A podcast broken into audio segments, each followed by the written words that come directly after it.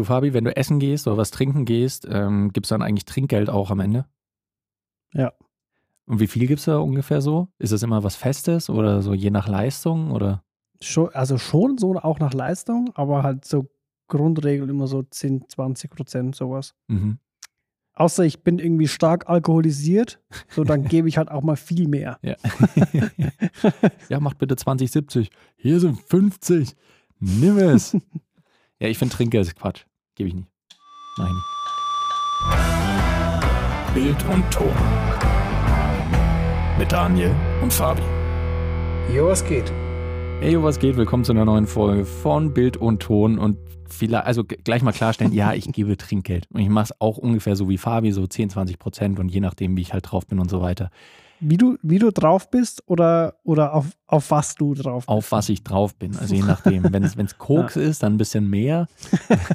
ihr habt die Anspielung vielleicht verstanden, zumindest die, die den Film Reservoir Dogs gesehen haben von Quentin Tarantino ist eine ganz, eigentlich so fast die bekannteste Szene oder so eine sehr ikonische Szene, zumindest in dem Film, wo, mhm. äh, wo dann halt diese Dudes, diese Auftragskiller, diese Agenten um den Tisch sitzen und äh, darüber diskutieren, ob Trinkgeld sinnvoll ist oder nicht.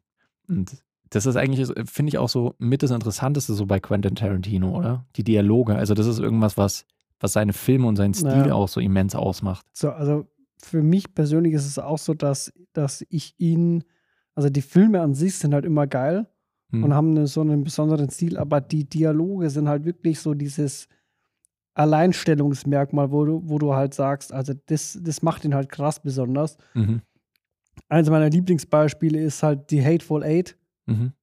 Der Film, ich weiß nicht, wie lange geht der? Drei Stunden oder so. Mhm, und im Prinzip haben die nur eine Location und die ja. sind nur in diesem scheiß einen Raum und eigentlich labern einfach nur mehrere Leute miteinander mhm. und sonst passiert halt nicht viel. Ne? Ja, ich will jetzt auch nicht spoilern, schon. was passiert, aber eigentlich passiert wirklich nicht viel. Ja. Und dieser ganze Film ist eigentlich nur Dialog in diesem einem Zimmer. Ja. Und es ist aber nicht langweilig. Also überhaupt das, nicht. Das ist die Kunst. Ja. Das ist die Kunst halt, dass, dass da so viele Spannungsbögen aufgebaut sind, dass du halt immer, du denkst dir nie, Alter, ist das langweilig, sind die nur in diesem einen Raum. Ja.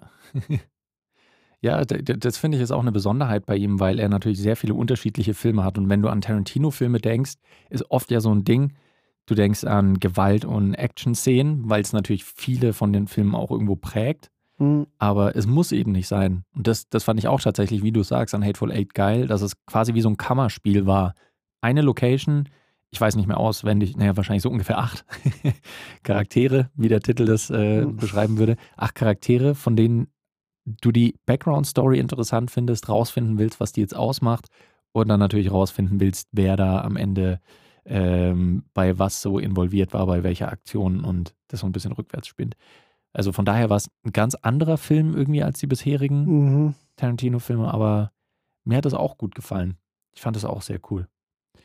Und äh, also Quentin Tarantino ist ja so in der Filmmaking-Welt, gilt schon als ein besonderer und auch sehr erfolgreicher Regisseur. Wahrscheinlich ist es so einer der Regisseure, wenn Leute anfangen, sich für Film zu interessieren oder anfangen zu sagen, so, ja, ich, ich bin so ein bisschen Filmnerd, so, dann ist Tarantino und so, ja, ich liebe Tarantino-Filme. Mm. Das ist dann auch ja. so ein bisschen, glaube ich, so. Das ist so wie äh, Game of Thrones, klar habe ich das Buch gelesen, aber in Originalsprache. so die Leute, die sagen dann, ich liebe Quentin. Ja, Sie nennen ihn auch beim Vornamen, weil das zeigt dann, dass du ihn schon näher kennst, ne? Ja. hast du schon, hast du schon, ja, ich habe den neuen Quentin, habe ich schon gesehen. Ja, ja, ja ey, was Quentin hier wieder gemacht hat, ist so ein was Quentin. Wir nennen ihn ja QT, ja, weil ja. wir sind noch ja. besser mit ihm befreundet. Spitzname Q. ist einfach ein cooler Typ. Ja, aber ich, ähm, ein cooler Typ. Wie, ein cooler Typ, wie, wie ich auch erst wieder drauf gekommen bin. Ich habe gestern erst wieder seit längerer Zeit Django Unchained geschaut.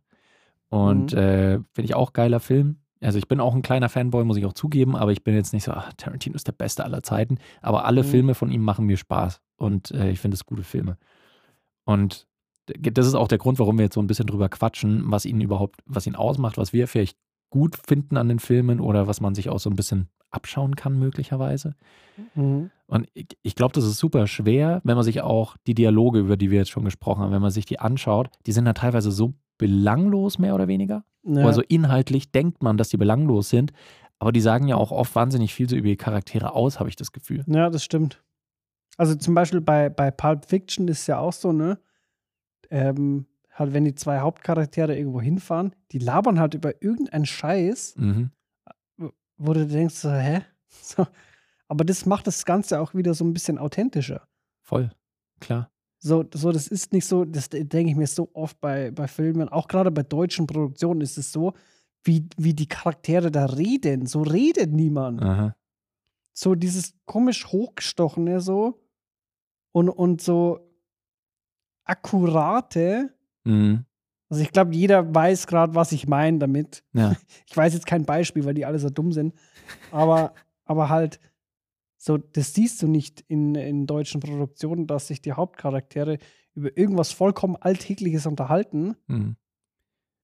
Weil auf die Idee kommt man gar nicht. Oder wenn, dann ist es so gestelzt, dass du dir denkst, so, oh ja. Leute, echt. Keine Ahnung. Also mir, das erste Bild, was mir bei sowas immer ins, äh, in den Kopf schießt, ist sowas wie, keine Ahnung, die Teenager-Tochter kommt morgens runter zum Frühstück, weil natürlich die Familie zusammen alle frühstücken, wie mhm. das halt in jedem deutschen Haushalt natürlich so ist.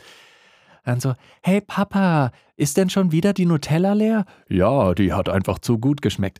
Ach Papa. Oh. So, mhm. wo ich mir denke, so, hä, genau, what? Ja. So, keine Sau redet so. Ja. Das stimmt.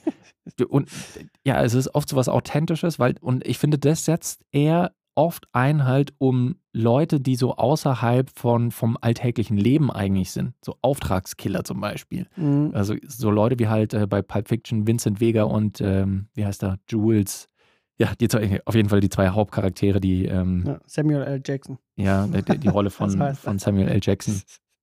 Wenn die beiden sich unterhalten, ich meine, das sind, das sind in dem Moment sind das gerade Auftragskiller, die fahren in eine Wohnung zu einem Dude, im Prinzip mit dem Auftrag und der Intention, den abzuknallen, weil das halt ihr Job mhm. ist. Und das ist halt so ungewöhnlich und außerhalb der Norm, logischerweise und auch guterweise, aber trotzdem werden die halt in diesen Gesprächen so menschlich gemacht, dass du dich trotzdem irgendwie mit denen verbinden kannst.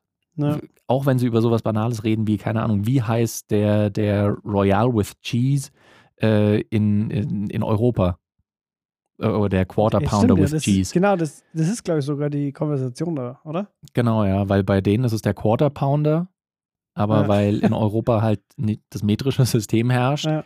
Solche, solche Gedanken. Ey, vor allem, das, das Ding ist auch so, das ist halt eine, eine dumme, alltägliche Konversation, aber sie ist halt auch schon wieder so, so skurril, dass du dir denkst so, also du hörst die Frage und denkst dir so, stimmt.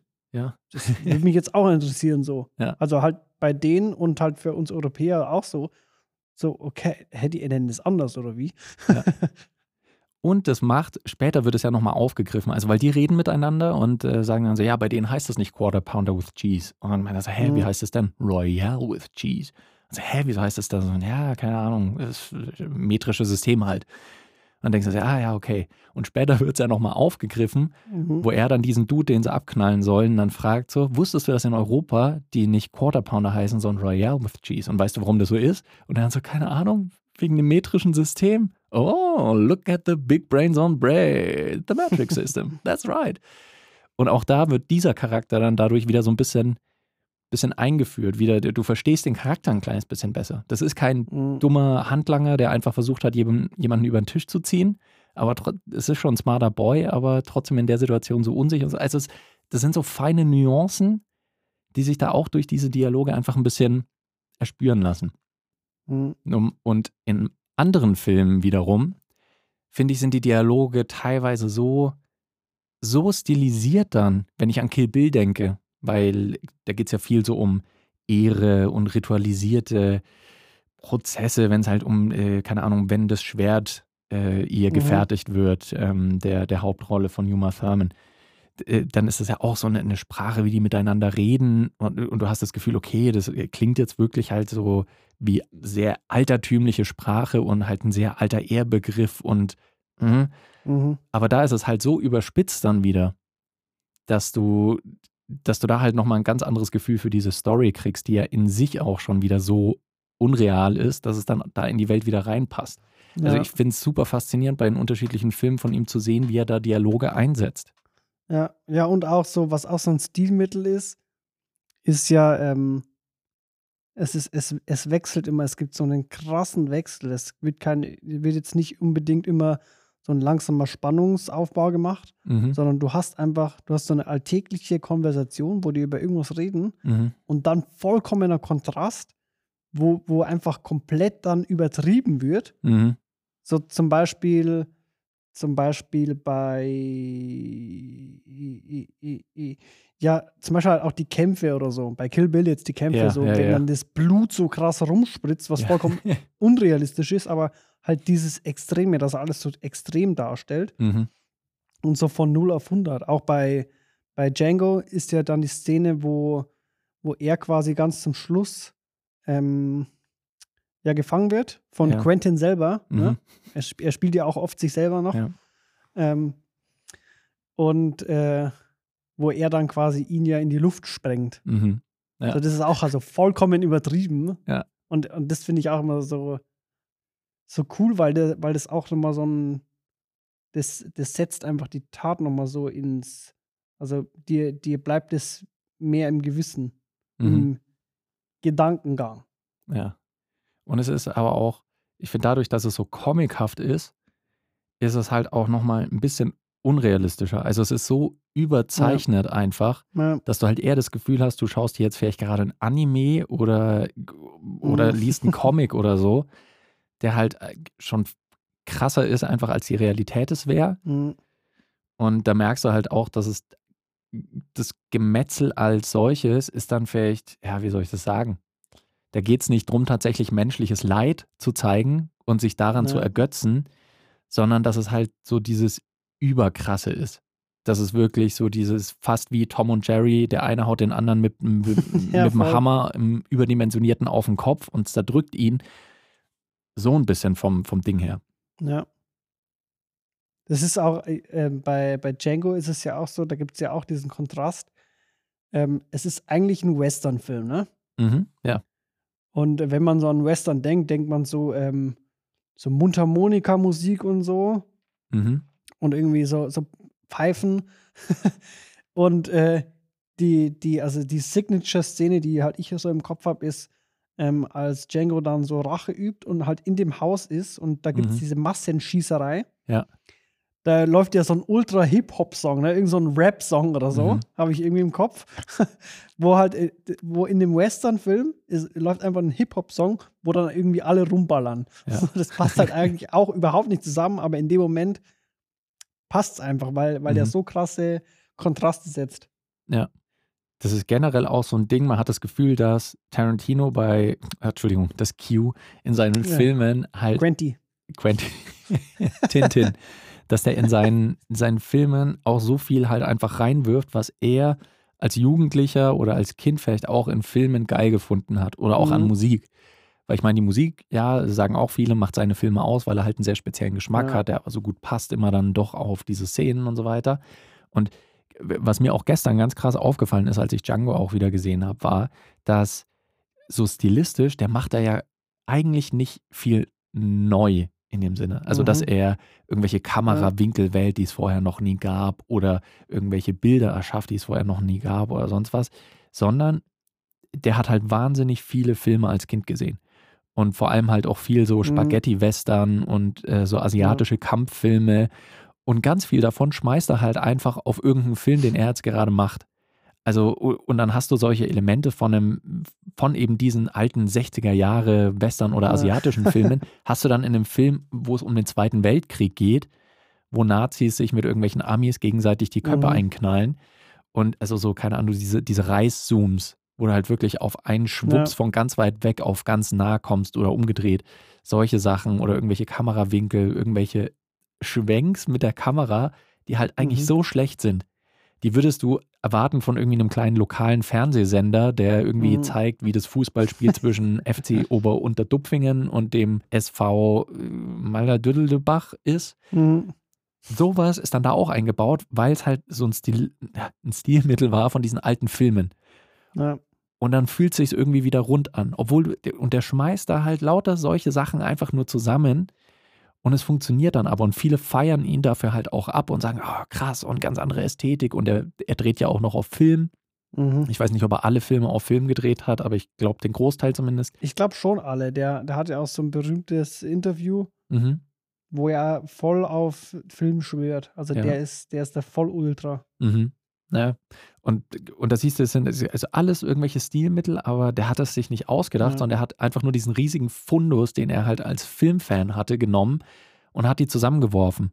Ja. Sachen, die, so, keine Ahnung, du schaust dir so einen alten Spaghetti-Western an und denkst dir so, oh Gott, ey, was ist das denn? Das ist so kitschig, aber dann macht's Tarantino und dann wird's abgefeiert. Ja, aber das ist ja, also das ist doch genau das, wie, wie man gut wird. Ne? Das, er ist eigentlich das Paradebeispiel, wie du zu einem guten XY wirst in dem Ding, was du machen willst. Du schaust mhm. eigentlich nur so, du schaust so lange, was andere machen, ja. kopierst es und fügst es irgendwann zu deinem Repertoire zusammen, bis mhm. du irgendwann deinen eigenen Stil gefunden hast. Ja. Und dann ist es so.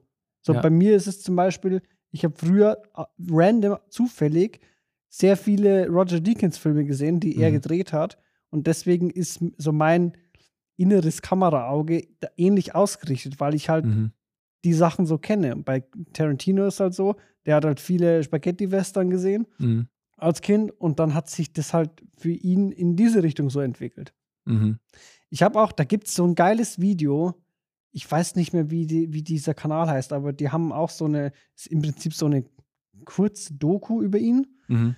Ähm, und da, da sagen sie auch, dass äh, er ultra so ein Stigma hat auf die Musik. Das ist ihm das Wichtigste und das Heiligste. Ja. Mhm. Und ich glaube, bei dem Film Reservoir Dogs war das. Da hat er das komplette Budget für einen einzigen Song ausgegeben. und das war, äh, ich weiß nicht, ob das der Film ist, weil ich habe den, glaube ich, nicht gesehen. Mhm. Ähm, aber im Prinzip war das so, da ist so ein Dude, der wird dann, der ist irgendwie gefesselt und wird dann gefoltert. Mhm. Und ähm, der Dude, der ihn foltert, der spielt, drückt irgendwie auf Play auf ein Radio oder so oder mhm. Kassettenrekorder, mhm. irgendwie sowas. Und da läuft da dieser eine Song und ich weiß, ich weiß auch nicht mehr, wie der Song hieß, hm. aber es war halt irgendwie sowas, so stuck in the middle of you oder irgendwie mhm. sowas. Mhm. So halt bild, bildlich gesprochen, mhm. dass er halt jetzt alleine mit ihm ist, ja. so quasi. So habe ich es, glaube ich, grob in Erinnerung. Mhm. Aber da, da haben sie halt gesagt, so, das ist halt so sein Ding. Ihm war es wichtiger, dass er diesen einen Song hatte, weil er, weil er die Filmidee auf diesem Song basierend auf, äh, aufgebaut hat. Ja. Und deswegen wollte er unbedingt den Song drin haben. Deswegen hat er auch das komplette Budget nur für diesen Song ausgegeben. Und im restlichen Film ist halt nichts an Musik. das hat auch ein bisschen Wahnsinn. Aber das macht ihn halt aus, ne? Das ist es. Also man, man hat so ein bisschen das Gefühl, 20. dass das so seine, seine besondere Stimme ausmacht. Also einerseits, dass er eben dieses Repertoire hat, wie du schon gesagt hast, mhm. von alten Filmen. Das hat er sich zusammengesammelt, so das Handwerkszeug, wenn man so will, um, ja. um halt so ein eine Ästhetik zu entwickeln. Und das, was so seine eigene Stimme noch ausmacht, sind dann halt Dialoge und Musik. Also auch was, was es eigentlich in jedem Film natürlich gibt, ja. aber halt durch seine Auswahl und die Art und Weise, wie er das schreibt, äh, noch passend auf die guten Stories, das macht, macht wahrscheinlich so die, äh, dieses Phänomen Quentin mhm. Tarantino mhm. ein bisschen aus als Filmemacher. Und ja. auch, dass er, dass er so ein bisschen gefühlt auch ein moderner Shakespeare ist, wenn man so will, weil in seinen Geschichten ganz häufig am Ende dann eine große Schießerei oder ein Gemetzel oder wie auch immer ja. ist, wo an 80 Prozent der Charaktere auch einfach sterben. Ja. Auch so Lieblingscharakter wie Dr. King Schulz. Einfach tot. Mhm. Ja. Huso. ja. Was mir jetzt gerade noch kam, ich habe, äh, ich beschäftige mich aktuell so ein bisschen mit äh, Copywriting und so quasi, wie, wie man äh, wie man Texte schreibt und äh, wie die menschliche Psyche eigentlich da, also wie man die so ein bisschen, wie die Einfluss hat auf das Ganze, ne? Ja. Und da gab es einen Typ, so ein, äh, ich glaube Ronald oder Raymond Lowy. Mhm. Und der, der Dude war, ähm, der ist einer der bedeutendsten äh, Designer, sag ich mal, in Amerika. Mhm. Und der hat da ganz viele Sachen gemacht. So, der hat zum Beispiel den Greyhound Bus Design gemacht. Ja. Dann irgendwie für zwei Lokomotiven, dann zwei Autos, irgendwie das Shell-Logo mhm. und also wirklich viele große Sachen. Und der hat, äh, also auf dem basiert eine Theorie, die heißt irgendwie Maya-Theorie. Mhm. Und die besagt quasi, dass du, du musst einfach eine gute Mischung finden aus, aus Neuem und aus Familiären. aus mhm. familiären mhm. Sachen. Und im Prinzip zeigt es genau, warum Tarantino-Filme so gut funktionieren, mhm. weil da viel Neues ist. Das Gesamtpaket ist auch was Neues. Ja. Aber er packt viele alte familiäre Stilmittel mit rein. Ja. Mhm. Mhm. Aus seinen alten Dingern, die man schon kennt, die es schon gibt. Das ist irgendwie auch so ein, so ein zweiter Beweis für diese Theorie irgendwie. Stimmt. Das, äh, das ist echt ein guter Punkt. Da macht er, da macht er sehr viel richtig einfach. Wenn ich mir jetzt auch gerade nochmal die Liste anschaue, weil Tarantino hat scheinbar schon gegen Anfang seiner Karriere als Filmemacher gesagt, dass, er, dass sein Ziel ist, dass er zehn Filme machen will und dass er dann aufhört. Den zehnten Film hat er jetzt mittlerweile gemacht. Das war vor drei Jahren Once Upon a Time in Hollywood. War zumindest mhm. laut Aussage dann der letzte Film, den er machen will. Und äh, jetzt würde mich noch interessieren, ich gebe dir gleich nochmal kurz die Liste von diesen zehn Filmen. Dann kannst du mir vielleicht sagen, welcher davon dir am besten gefallen hat oder welchen du am liebsten siehst, wie auch immer. Also, weil der erste mhm. Film war Reservoir Dogs, haben wir gerade schon drüber gesprochen, 92. Pulp Fiction, 94. Jackie Brown, 97. Dann kamen die zwei Kill Bill-Filme Anfang der 2000er. Death Proof, 2007. Und dann Inglorious Bastards, Django Unchained, The Hateful Eight und Once Upon a Time in Hollywood. Das waren die zehn Tarantino-Filme, also die, bei denen er äh, Film geschrieben hat, Regie geführt hat, also komplett Regie alleine geführt hat und nicht nur mhm. Teilregie oder Gastregie, weil bei Sin City war er wohl auch mal als Gastregisseur für eine Episode dabei. Mhm. Wenn du dir die zehn Filme ähm, durch den Kopf gehen lässt, welcher war der, der dir am ehesten im Kopf bleibt oder den du am liebsten magst? Mhm. Schwierig. Also, also meine Top 3 sind Hateful Eight, mhm. Django, Inglourious Bastards. Mhm. Der ist halt auch, der war halt auch richtig gut, ne? Ja. Und die sind halt auch Storytelling-mäßig sind die richtig stark, aber ich glaube, ich glaube, so der beste ist äh, Django Unchained. So kann der auch mhm. gar nicht sagen, warum, aber ich glaube, da ist halt auch die Heldenreise einfach am besten irgendwie rübergebracht. Ja, mhm. Soweit es am ehesten noch einen Punkt trifft. Vielleicht liegt es daran, dass das eigentlich so der Inbegriff der Heldenreise ist. Mhm. Äh, also kann, kann, ich dir nicht sagen, wa warum. Ja, ist ja nicht schlimm. Aber ja, ich bei mir ist es Django. Finde den auch mega. Es ist auch echt schwer, aber ich glaube, bei mir wäre auf drei Pulp Fiction, weil es so der, mhm. der größte Klassiker von ihm ist, glaube ich, der wahrscheinlich mhm. den, den die meisten gesehen haben. Auf zwei relativ knapp Inglourious Bastards, weil ich den halt auch, auch mit den internationalen Schauspielerinnen und ja, Schauspielern ja. und noch mit Deutsch, Französisch, Italienisch, dass das alles da noch mit reingekommen ist, verschiedene Kulturen, was ja mhm. auch was ausgemacht hat bei dieser Szene mit, äh, mit der Schießerei unten, weil die Rolle von Fassbender dann die drei falsch angezeigt hat mit den falschen Fingern, weil ein Deutscher ja, anders die drei zeigen würde. Und ich glaube, meine Lieblings, mein Lieblingsfilm bzw. Lieblingsfilme sind echt die Kill Bill-Filme. Die irgendwas, äh, irgendwas haben die bei mir immer ausgelöst. Also sowohl Musik, Story, die Ästhetik, ähm, das hat mich irgendwie mhm. immer gepackt. Die muss ich auch so jedes Jahr ungefähr einmal sehen, weil ich die echt hart abfeier. Ja, ja aber witzig. Also bei mir wäre auch äh, Platz 3 wäre gewesen äh, die Hateful Eight. Mhm. Weil der, der Film, weiß nicht, der ist einfach geil, aber das, der ist halt nicht so, nicht so actionreich, sag ich jetzt mal. Platz 2 mhm. hätte ich auch Glorious Bastards genommen. Und Teil 1 ist bei mir Django und bei dir Kill Bill. Mhm. Und, und ich, ich finde, die sind von, von der Handlung her sehr ähnlich. Du hast auch, da ist auch ja. im Prinzip die Heldenreise komplett äh, ähm, abgeglichen. Und es ist halt auch so eine, so eine Mischung aus so Action, Action und mhm. halt, weißt schon, was ich meine, ne? Mhm. Ja. Und es sind halt auch lauter so ikonische Charaktere. Das ist halt ja. auch so krass, einfach weil wirklich jeder, jede Person einfach in den Filmen Mhm. Da merkst du einfach, die haben eine eigene Geschichte, die haben eine eigene Sprache, die haben eine eigene Stimme. Und das ist super faszinierend auch zu sehen, dass es halt keine oder fast keine so langweiligen Hintergrundcharaktere gibt, die ja. keine Persönlichkeit haben, Voll. sondern selbst eine Rolle, die nur für zwei Sätze auftritt, hat halt gefühlt, da, da, da denkst du direkt so, okay, mhm. ich, ich kann mir vorstellen, wie diese Person halt ihr ganzes Leben verbracht hat, ungefähr. Ja. ja. Das, oder wie so drauf. Aber witzig, also das Ergebnis ist quasi die Heldenreise ist halt Nonplusultra, ne? Geht immer. Und natürlich auch Rachegeschichten gehen auch ich, immer. Ist, ich meine, es ist im Prinzip fast eine empirische Studie jetzt hier. Ja, stimmt. Heldenreise gewinnt. auch mit einer signifikanten äh, Samplegröße von zwei. Mhm.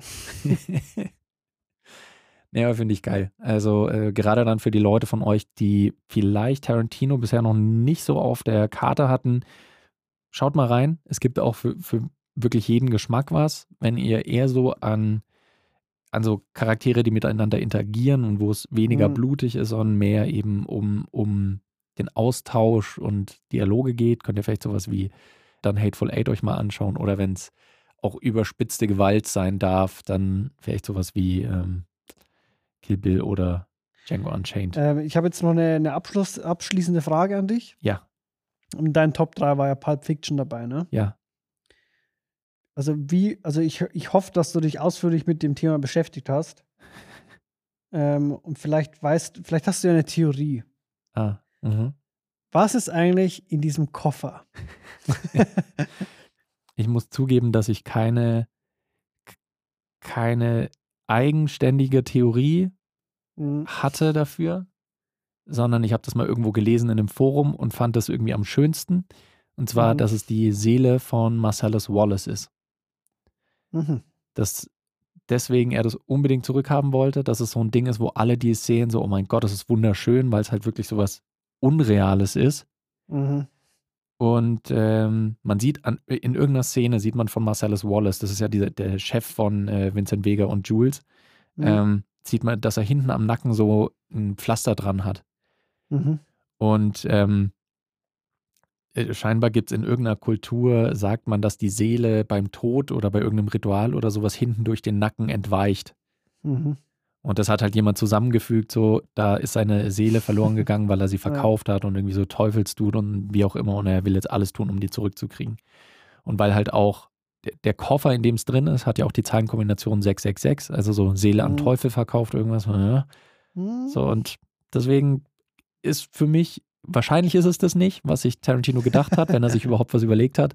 Ja. Aber das ist die, die ich am, am schönsten finde, eigentlich, am rundesten. Hast du denn eine Theorie dafür? Nee.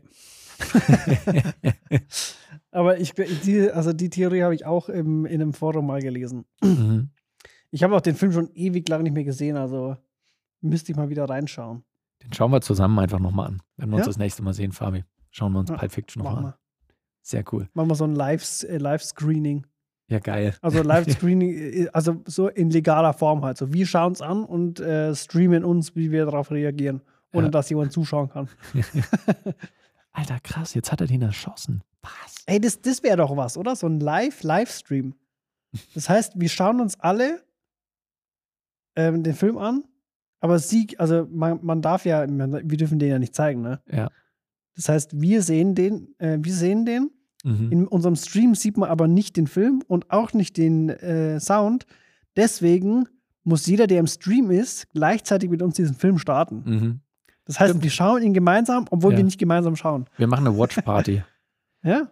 Und dann sagen wir so, alles klar, wir drücken jetzt auf Play in 3, 2, 1, 0 und können, dann könnt ihr genau. live mit uns den Film schauen und äh, euch dumme Ey, Kommentare geile Idee. Das finde ich gut. Idee. Das können wir vielleicht mit aufnehmen ähm, für unseren Live-Podcast-Tag, den wir am 6. Januar wieder starten.